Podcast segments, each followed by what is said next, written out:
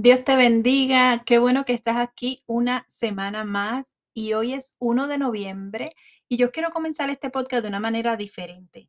Si me sigues por Instagram o por Facebook, vas a saber que hemos lanzado un reto, un challenge.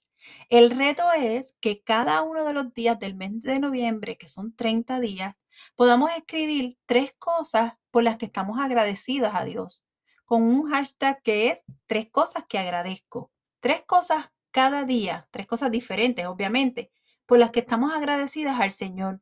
Únete, yo te invito, te invito a que seas parte de esta comunidad, te invito a que seas parte de este reto. Vamos a disfrutar en agradecimiento este mes completito. Vamos a dedicárselo al Señor en agradecimiento por todo, todas las cosas buenas que Él ha hecho por ti y por mí, que son muchas. Así que te invito a que te unas a este, a este reto, perdón, y, que, y que disfrutemos juntas.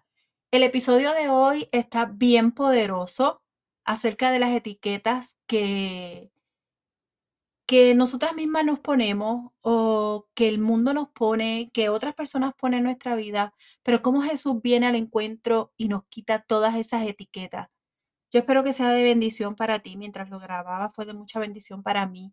Así que espero que lo disfrutes, que lo compartas, que seas parte de esto y me encantaría que de alguna forma me dejes un comentario o me escribas allá en mi Instagram por Buenas Nuevas para Todas. Me encantaría conocerte, me encantaría saber que estás escuchando este podcast si quieres que hable de algún tema en particular, también puedes escribirme. Escríbeme.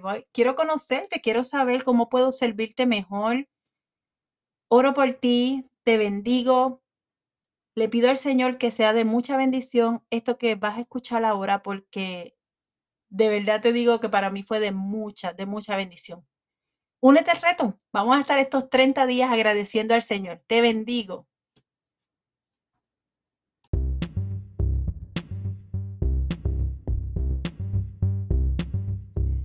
Saludos y que Dios te bendiga.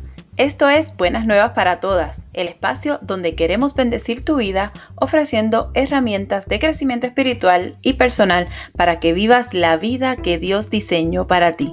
Así que, comencemos.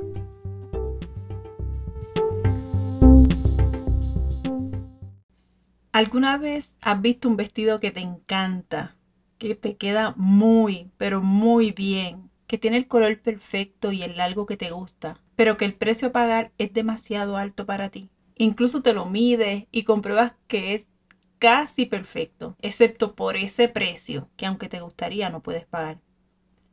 Creo que en algún momento de nuestra vida todas hemos, nos hemos visto en una situación semejante. Damos algunas vueltas por la tienda y volvemos a ver la etiqueta solo para comprobar que no la podemos pagar. Es un poco frustrante, ¿no? Pero hoy no vengo a hablar de vestidos costosos, ni de la imposibilidad de adquirir ciertas piezas. Piezas que por más que nos gusten, si el presupuesto no alcanza, pues no, no las podemos pagar.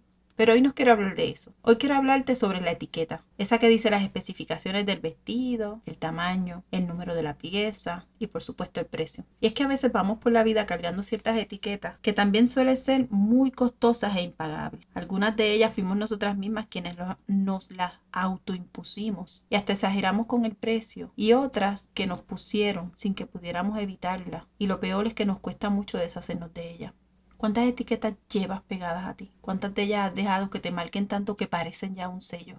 En una ocasión Jesús pasaba por Samaria y dice la palabra que era necesario que pasara por allí. Y se detuvo en el pozo que le perteneció muchos años atrás a Jacob y que luego fue de José su hijo. Y tú puedes leer todo esto que voy a contarte hoy en el capítulo 4 de Juan, desde el verso 1 hasta el 42. Después con calma, en la noche, en tu casa, donde tengas paz, te sientas y lo lees. Yo voy a tratar de resumir lo que allí pasó y probablemente tú has escuchado hablar sobre esto. Dice que cuando Jesús estaba en el pozo era mediodía y a esa hora llegó una mujer que la Biblia no nos dice el nombre, solo la llama mujer samaritana, llegó a esa hora del mediodía. Y eso no era una hora muy común para buscar agua. Claro, no era común. ¿Por qué? Porque el cántaro era de barro, al llenarse de agua se pone más pesado y a esa hora el sol es muy fuerte para caminar Casi siempre llevaban dos cántaros atados de una vara, de un palo. En cada esquina del palo había un cántaro y cuando se llenaba de agua era muy pesado. Ya ustedes saben que de regreso a casa, bajo el sol del mediodía, pues era un trayecto complicado, era un trayecto difícil. Pero había una razón por la que ella iba a esa hora y no iba por la mañana, cuando la mayoría de las mujeres, que eran las que en ese tiempo buscaban el agua, cuando la mayoría de las mujeres estaban buscando agua en el pozo. Y la realidad es que ella no era aceptada por el resto de las mujeres. Era una mujer rechazada socialmente. La sociedad de aquella época era muy directa en apuntar y dar a conocer las faltas de todo. Y nosotros podemos buscar muchas veces en la Biblia muchos pasajes donde todo el mundo está señalando el pecado del otro, ¿verdad? Y despreciar a quienes según ellos no hacían lo correcto. Y allí estaba esta mujer desechada por todos, pues, por su manera de vivir. Pero que Jesús está sentado tranquilamente en ese pozo y le pide que le dé agua. Dame agua, le dice. Esa petición sorprende a la mujer, ¿sí? Sorprende a la mujer porque ella sabe cuál es su condición, pero además de que ella sabe cuál es su condición, no solamente porque ella sabe lo que está haciendo, sino porque la sociedad se lo recuerda prácticamente todo el tiempo al rechazarla, al dejarla sola. Pero además de ella saber su condición, ella era una mujer samaritana. Y los judíos y los samaritanos no se llevaban bien. Y hay varias historias también en la palabra que hablan sobre esto. Y es porque los conflictos entre los judíos y los samaritanos ya eran muy antiguos, ¿verdad? Son muy antiguos, ahora más todavía. Ambas sociedades pertenecían al mismo pueblo de Israel, pero después del reinado de Salomón, el norte y el sur se dividió. Ustedes saben cómo somos nosotros los seres humanos, todo el tiempo dividiéndonos. Y a raíz de la división, dice la palabra que algunos reyes hicieron lo malo delante de los ojos de Jehová y se volvieron a ídolos paganos, entre ellos Omir y luego su hijo Acab, que fueron los reyes de Samaria. Así que Samaria se convirtió en cierto aspecto en un pueblo pagano. ¿Qué pasa? Al convertirse de alguna manera eh, como un pueblo idólatra, un pueblo pagano, los judíos ya no querían estar con ellos. Entonces los judíos, como lo consideraban idólatra, pues no querían caminar por allí. De hecho, Jesús en este momento iba de camino a Galilea y la mayoría de los judíos cuando iban a Galilea se tiraban por otro lado, aunque fuera más lejos, más largo el trayecto, con tal de no pasar por Samaria. Pero Jesús intencionalmente pasó por el camino a Samaria porque él sabía que, que iba a tener este encuentro con esta mujer. Que muchas veces Jesús ha venido a nuestro encuentro en momentos en donde creemos que nadie va a venir a nosotros. En momentos donde sabemos que todo el mundo toma otro, otro camino, se va por otro lado, con tal de no coincidir con nosotros, pero que a Jesús no le importa. Lo único que Jesús quiere es de verdad coincidir contigo, coincidir conmigo, de manera que Él pueda venir a aliviar esa carga por la que estamos pasando. Entonces, como Jesús, que todo lo hizo diferente, está sentado ahora en ese pozo, hablando primero con una mujer. Además de que era mujer, esta mujer tenía una reputación dudosa. Y además de ser mujer y tener una reputación dudosa, esta mujer es samaritana. Y Jesús rompe con todo eso y lo que hace es que le pide agua. Y toda esta escena es muy confusa para ella. Claro, ella está acostumbrada a qué? Al rechazo, al desprecio de todo. Ella es alguien que no acostumbra a recibir atención, que no acostumbra a recibir afecto y está como un poco confundida y empieza a hacerle preguntas a Jesús, ¿tú me estás pidiendo agua? ¿Tú, tú estás seguro de, de saber a quién tú le pides agua. Pero entonces Jesús, que lo sabe todo, le dice, si tú supieras quién es el que te está pidiendo agua, tú serías la que, la que me pidieras a mí, que yo te diera el agua a ti. Entonces ella dice, ajá, tú eres más grande que nuestros antepasados, tú eres más grande que Jacob. Y él le dice, el agua de ese pozo que hizo Jacob, la vas a tomar ahora y eventualmente vas a volver a tener sed. Pero el agua que yo te estoy ofreciendo, esta agua que yo te quiero dar, si tú la tomas, jamás volverás a tener sed. Entonces ella le dice, yo quiero de esa agua, claro que quiero de esa agua. Y él le dice, oh sí, ah, pues ve, busca a tu marido y ven para darte del agua.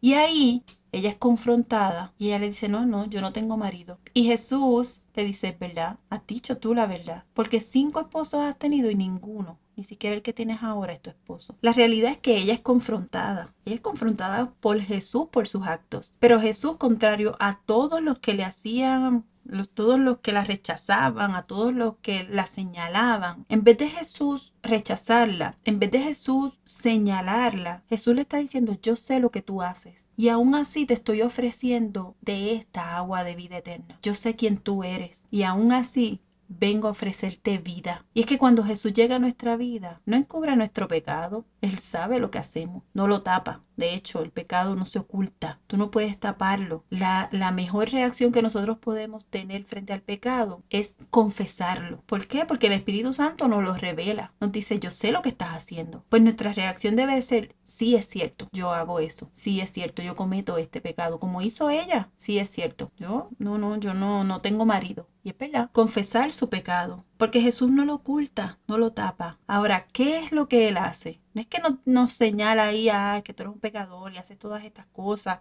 No, Jesús no se queda ahí. Jesús lo que hace es que en amor, Él nos revela nuestro pecado, nos revela qué es lo que nos mantiene alejados de Él, pero junto con la revelación nos ofrece la manera de ser limpios de todo, nos ofrece agua de vida eterna. La mujer no se sintió ofendida, con el comentario de Jesús. ¿Sabes qué se sintió? Se sintió aliviada. Y es que la intervención de Jesús trae paz, ¿sí? Trae paz. En medio del pecado, Jesús viene a romper, a romper el caos, pero lo rompe con paz. La reacción de la mujer fue reconocer que él era un profeta. Oye, pero si tú sabes lo que yo soy, si tú sabes lo que yo hago, entonces tú eres un profeta. Y nosotros estamos esperando, mira, es que el pueblo de, de los judíos dicen que solamente se puede adorar a Dios allá en Jerusalén. Y nosotros tenemos aquí el pozo de Jacob. Entonces, ¿por qué no podemos nosotros adorar también? Y él le dice, mira, no te preocupes por eso, porque va a llegar un momento en el que todos ustedes van a poder adorar a Dios desde donde quiera que ustedes estén. No tiene que llegar todo el mundo a Jerusalén para poder adorar. Van a poder adorar donde quiera.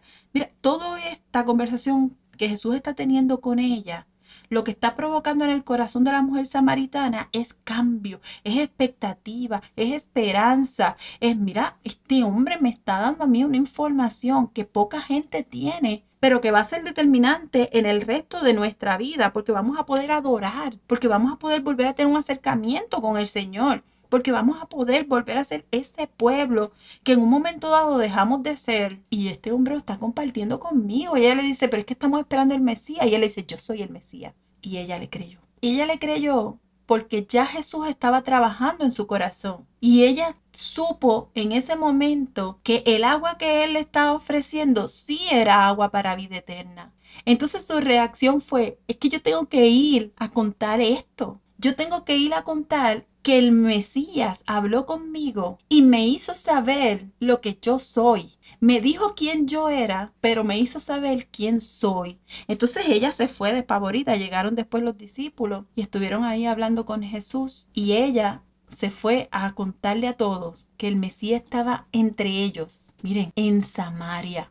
Jesús llega a los lugares que el hombre no quiere ir, donde el prejuicio y el estigma han socavado tanto la dignidad de muchos que se convirtieron en marginados sociales. Eso no tanto por elección, sino por imposición. Entonces nosotros la iglesia tenemos que aprender a amar y a ir a esos lugares donde las personas necesitan escuchar que Jesús vino para todos. Es cierto que ella vivía en pecado, pero ¿quiénes somos nosotros para señalar el pecado ajeno? Cuando también nosotros hemos pecado y somos pecadores redimidos. Solo Jesús sabe cuántas veces te han etiquetado de una manera u otra. Solamente Jesús sabe cuántas veces te han hecho sentir menos por ciertas condiciones que has tenido que enfrentar y que te dejaron marcas. Te han señalado y te han estigmatizado, quizás como la oveja negra de la familia, quizás como la que no sirve, quizás como la que no hace nada bien, la que no puede, la que no sabe, la que solo toma malas decisiones. Tal vez las circunstancias te llevaron a un divorcio y ahora dejaron de llamarte y empiezan a decirte la divorciada. Tal vez